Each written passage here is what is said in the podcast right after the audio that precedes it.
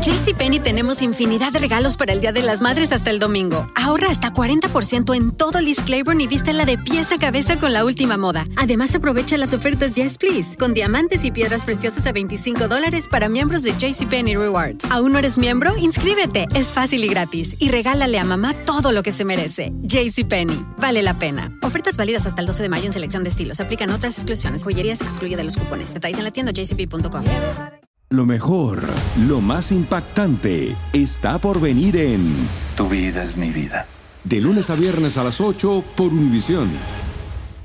Univisión Reporta es un podcast de euforia.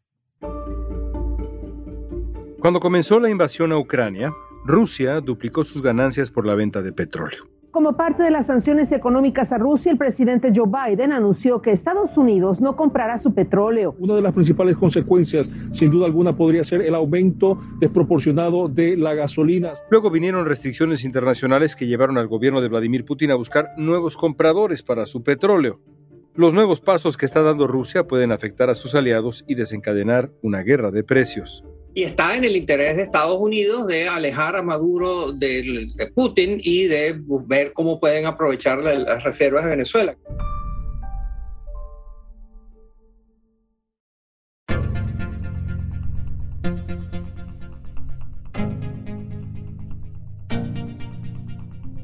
Hoy vamos a platicar sobre el nuevo escenario mundial del petróleo y la energía con Anatoly Kurmanayev, corresponsal en América Latina del New York Times que ha cubierto la interacción entre política, economía y sociedad. Kurmanayev nos va a ayudar a entender qué pasa con Irán y Venezuela en medio de esta disputa por el mercado del petróleo, si Estados Unidos tendría que buscar alianzas comerciales con Venezuela y Arabia Saudita, y qué tan determinante sería la posición de China. China está jugando un papel clave. Creo que ese conflicto entre el Occidente y Rusia va a ser el factor decisivo Hoy es lunes primero de agosto, soy León Krause y esto es Univisión Reporta.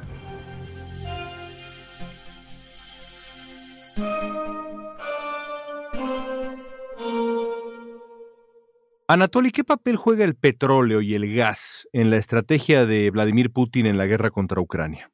Creo que petróleo y gas natural están asumiendo papel principal en este conflicto, que cada vez se está mudando de los campos de batalla estancados de Ucrania hacia campo económico, campo global. Y eso es justamente el campo donde Rusia, por ser uno de los principales productores de petróleo, gas y muchos productos derivados, eh, tiene una gran ventaja que le permite, digamos, expandir este conflicto a la escala global. ¿Cómo está usando Rusia el petróleo en la guerra?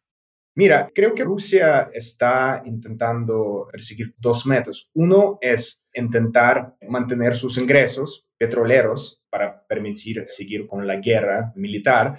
Y segundo es dañar sus enemigos manteniendo alto precio de energía en el mundo, controlando el suministro, dañando las economías occidentales por alto precio de gasolina y creo que el plan de Putin es que, digamos, eso, eso daño económico con tiempo disminuiría el apoyo del occidente hacia Ucrania y permitiría a él ganar la guerra. Al comenzar la invasión de Rusia a Ucrania, el presidente Biden en Estados Unidos prohibió las importaciones de petróleo, gas natural y carbón del país europeo como una medida de sanción. Primero Estados Unidos dejó de comprar petróleo ruso, ahora se agrega gran parte de la Unión Europea, desestabilizando el mercado internacional y subiendo los precios del crudo en todo el mundo. Luego los gobiernos de la Unión Europea llegaron a un acuerdo para imponer un embargo parcial al petróleo ruso, mientras que los Estados miembros del G7 decidieron suprimir progresivamente las importaciones y imponer nuevas sanciones al gobierno de Putin. Hoy, el grupo de los siete trabaja en diseñar un mecanismo que ponga un tope a los precios del crudo ruso. Estamos cerca de los primeros seis meses de la guerra rusa contra Ucrania. En este momento, ¿crees que ha funcionado la estrategia de Occidente de aislar a Rusia de buena parte del mercado global de hidrocarburos o ha sido contraproducente? Creo que hasta ahora no ha funcionado por varias razones. Primero, es que lo que estamos experimentando ahora es inédito. En últimos par de décadas, Estados Unidos intentó bloquear a Irán y Venezuela de mercados energéticos mundiales para castigar sus gobiernos autoritarios. Y no ha funcionado. El petróleo venezolano y iraní sigue fluyendo y esos son países mucho más pequeños que Rusia. Creo que es inédito en la historia moderna un intento de sacar de, digamos, de economía global un país de escala de Rusia. Y a diferencia de Venezuela o Irán, el sacar todo el petróleo de Rusia del mercado significaría tener precios tan altos que ningún país occidental está dispuesto a soportar. Decir que los precios de la gasolina baten récords es ya algo de todos los días. No van a bajar significativamente hasta que no se estabilice los precios a niveles más bajos y no sabemos cuándo pueda ocurrir eso, dependiendo de lo que siga ocurriendo con el tema de Ucrania. Por eso estamos viendo que la estrategia de Rusia de compensar por la pérdida de mercados occidentales, cambiando sus exportaciones hacia Asia, ha funcionado para Vladimir Putin. En parte porque Estados Unidos no está dispuesto a castigar países como India China por importar petróleo ruso, porque entienden si ese petróleo deja de fluir, significaría costo para sus economías que no es soportable para cualquier democracia. Rusia, ya lo decías, tiene vínculos estrechos con otros países productores de petróleo como Venezuela, Irán.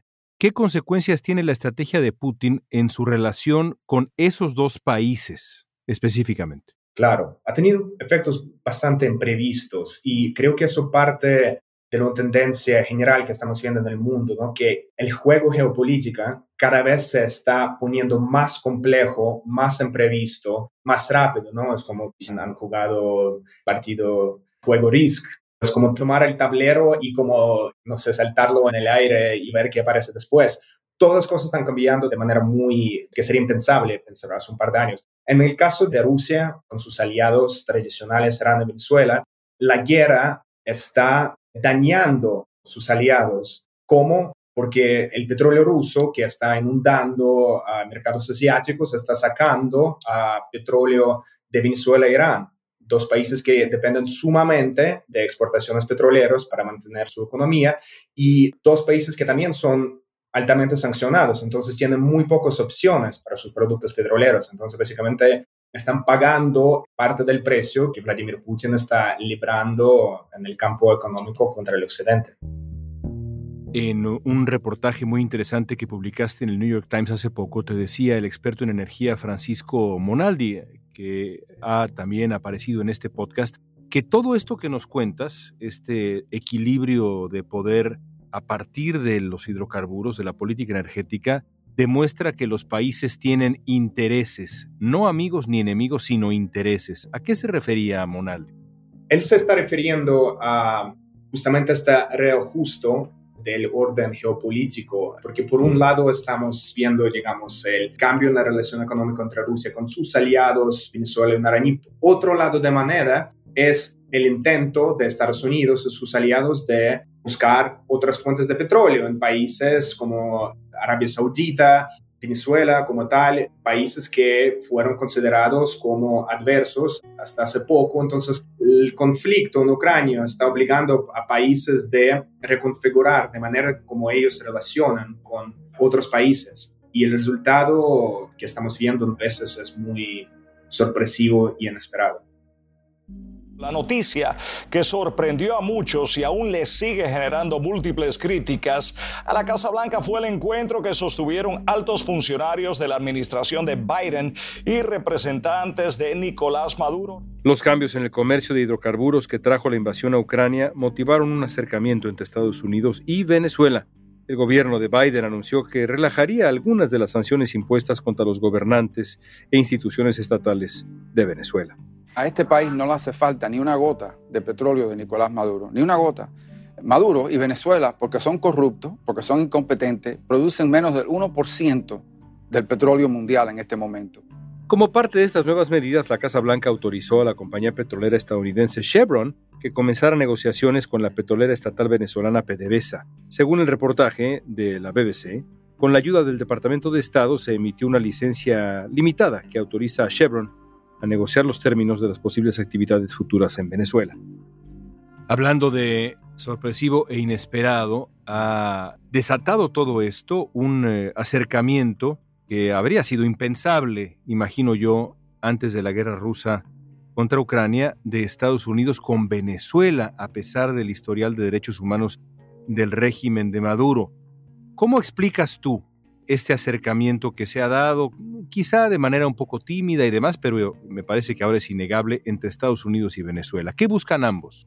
Paradójicamente, el conflicto está acercando los intereses de Estados Unidos y Venezuela. ¿Qué quiere Estados Unidos? Bajar el precio de gasolina. ¿Qué quiere Venezuela? Exportar más petróleo, sobre todo a mercados tradicionales históricos de ellos, como Estados Unidos, donde ellos, el gobierno de Nicolás Maduro, pueden aprovechar el alto precio mundial de gasolina. ¿Qué pasa cada vez que Venezuela intenta exportar un barril de petróleo sancionado a China? Porque Venezuela no tiene opciones, no tiene mercados, no tiene a quién más vender. China le pone el precio, el precio muy bajo, muy por debajo, a veces hasta la mitad del precio mundial de petróleo. Eso disminuye de manera muy dramática los ganancias del país si Venezuela puede resumir sus exportaciones hacia Estados Unidos, aprovecho el precio completo, ¿no? Entonces es como es un win-win para ambos lados que no estaba en el juego, digamos, estos cálculos económicos y políticos fueron impensables hasta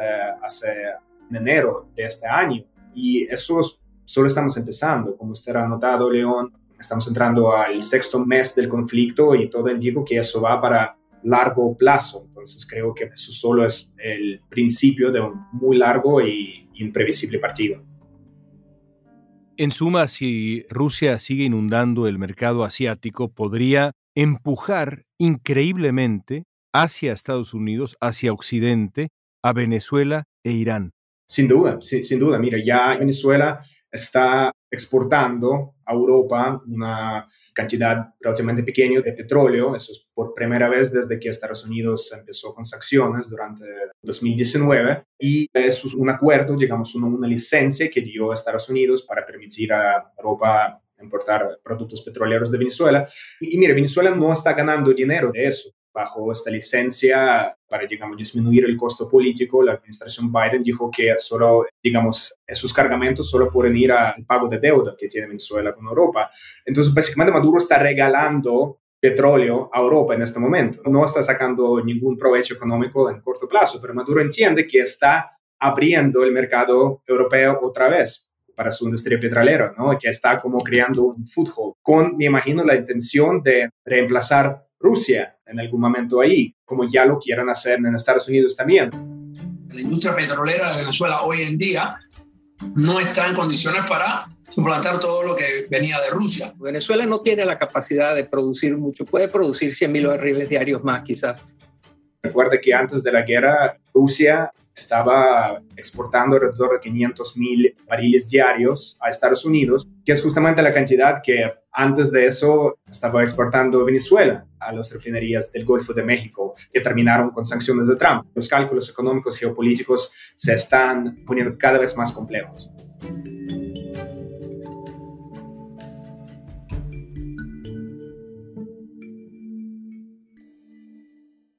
Una nueva serie de comedia original de VIX te trae una polémica muy cómica. La dejó el marido. Y bastante revolucionaria para la época. Consuelo, darling. Tú necesitas dinero. ¿Por qué no vendes mi mercancía? Su negocio es provocar la mejor vibra, pero causa una ola de molestias. Pescadora. Cassandra Sánchez Navarro es Consuelo. Yo puedo no tener un peso, pero sí tengo reputación. Una serie exclusiva junto a Catherine Siachoque y Verónica Bravo. Disponible ya en la app de VIX. Dame dos. Con un controversial saludo de puños, el presidente Biden y el príncipe saudita Mohammed bin Salman iniciaron un crucial encuentro en Arabia Saudita. El mes pasado, Joe Biden viajó a Arabia Saudita para asistir a una reunión del Consejo de Cooperación del Golfo y hablar del suministro petrolero. Pero también tuvo una reunión con el príncipe heredero, una figura muy polémica, Mohammed bin Salman. La Casa Blanca dice que su objetivo es propiciar un acercamiento entre Arabia Saudita e Israel y asegurar que los saudíes produzcan abundante petróleo. Ante el alza de los precios del petróleo, la estrategia de Biden es que Arabia aumente sus exportaciones de crudo para que estos bajen. Recordemos que Arabia Saudita es el primer exportador de crudo, seguido por Rusia. Antes del encuentro, las relaciones entre ambos países eran tensas. Biden había criticado fuertemente a Arabia Saudita por sus repetidos abusos contra los derechos humanos.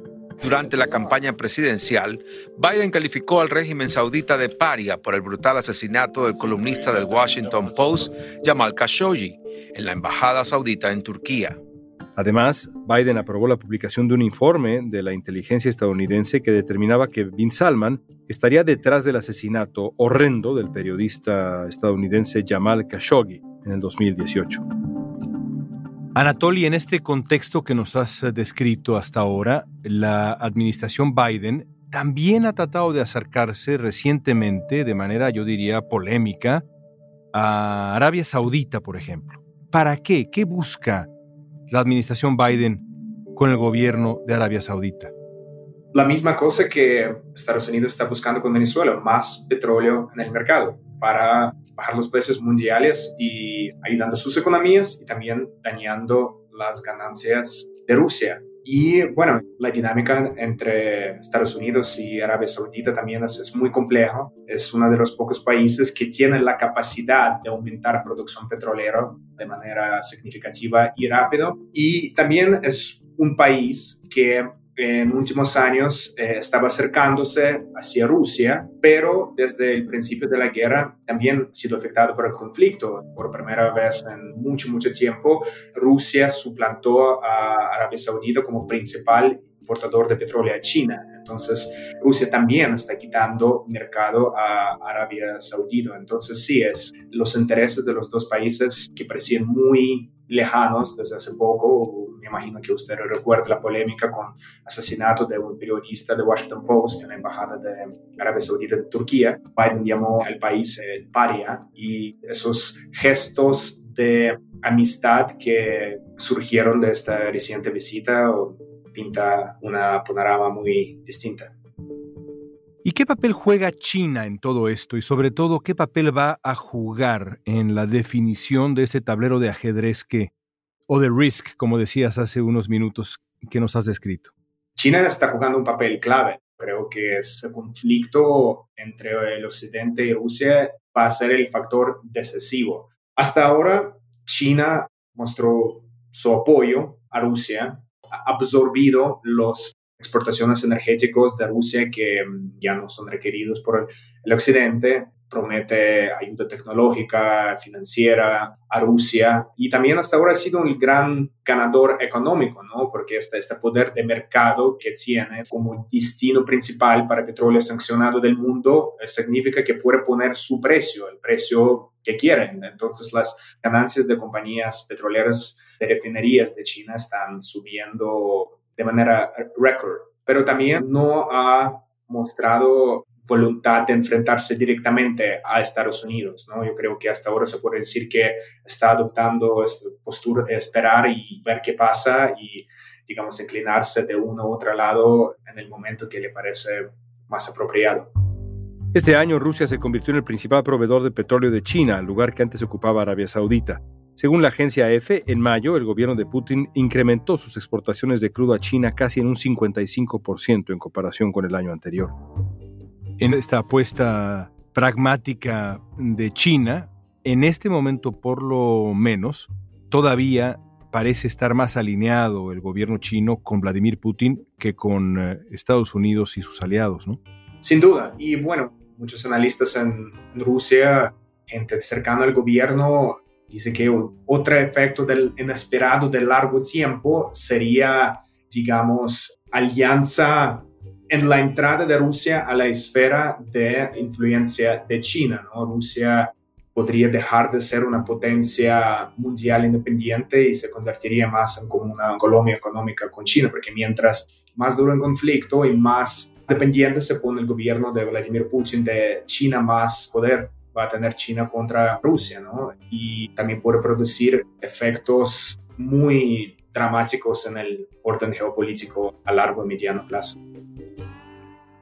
Anatoly, al final parecería, cuando uno te escucha, que los regímenes autoritarios en Irán, Venezuela, Rusia, por supuesto, yo diría incluso China, podrían verse beneficiados al final en este contexto, mientras que en Estados Unidos, por ejemplo, el gobierno de Biden podría verse castigado severamente por los altos precios de la gasolina y demás. ¿Ese es el escenario en este momento? Es difícil decir. Yo, yo, creo que hasta gobiernos autoritarios aliados a Putin que ustedes nombró, yo creo que les cuesta ver como el beneficio de esta guerra, de este gran, digamos, cataclismo mundial que desató Putin. Hay muy poco que ganar para ellos en esta acomodación mundial, ¿no? Digamos, Rusia ya no está en capacidad de proveer tanto ayuda financiera a esos países, de invertir en esos países, ¿no? Le está, se está convirtiendo en un competidor económico para sus exportaciones. Creo que están muy preocupados por esos cambios rápidos, bruscos, inesperados que está pasando el mundo, donde su papel y su posición no está muy clara. Entonces, ¿crees que hay más riesgos para la Rusia de Putin de lo que aparenta la situación? Yo creo, sí, sin duda creo. Mi visión, digamos, general es que el mundo está cambiando, está cambiando de manera muy rápido, inesperado y, digamos, la relación entre países, la posición del país dentro de este orden va a ser muy afectada. No sabemos cómo esto va a cambiar, pero sin duda, digamos, las proyecciones sencillos que quizás nosotros tuvimos antes de estallar de este conflicto se fueron de la ventana. El juego es muchísimo más complejo e impredecible que en cualquier momento desde Segunda Guerra Mundial, diría. Y así estamos llegando a los seis meses, seis meses de la guerra rusa contra Ucrania. Te agradezco, como siempre, tu tiempo. Gracias, León. Hasta luego.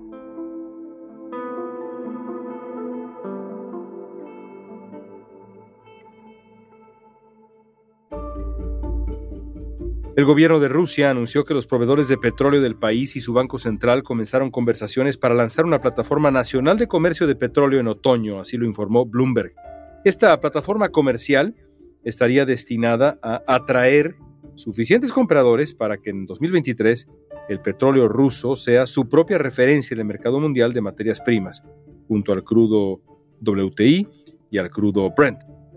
Pero para que el nuevo índice de referencia sea reconocido, Rusia debe resolver el marco legal necesario antes del lanzamiento de la plataforma y según un documento filtrado a Bloomberg, el gobierno todavía no lo ha hecho. El futuro es incierto, pero hay algo ineludible. Los próximos años serán complicados.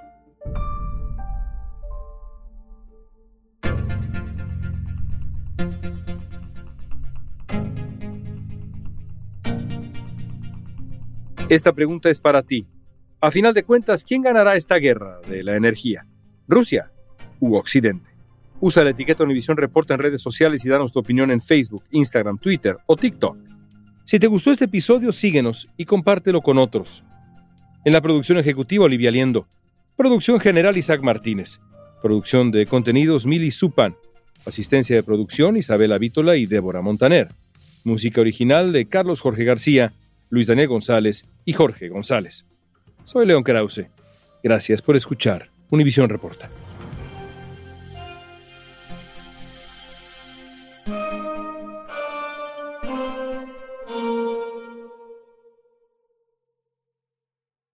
Esto solo es el principio. Porque lo mejor. Esto no se va a quedar así. Lo más impactante. ¿Por qué? Soy tu madre. Esta mujer me robó. Por favor, abre tus ojos. Está por venir en. ¡Pablo! ¿Entendiste? Tu vida es mi vida. De lunes a viernes a las 8 por Univisión. Y eso sí que amerita un brindis, ¿no crees?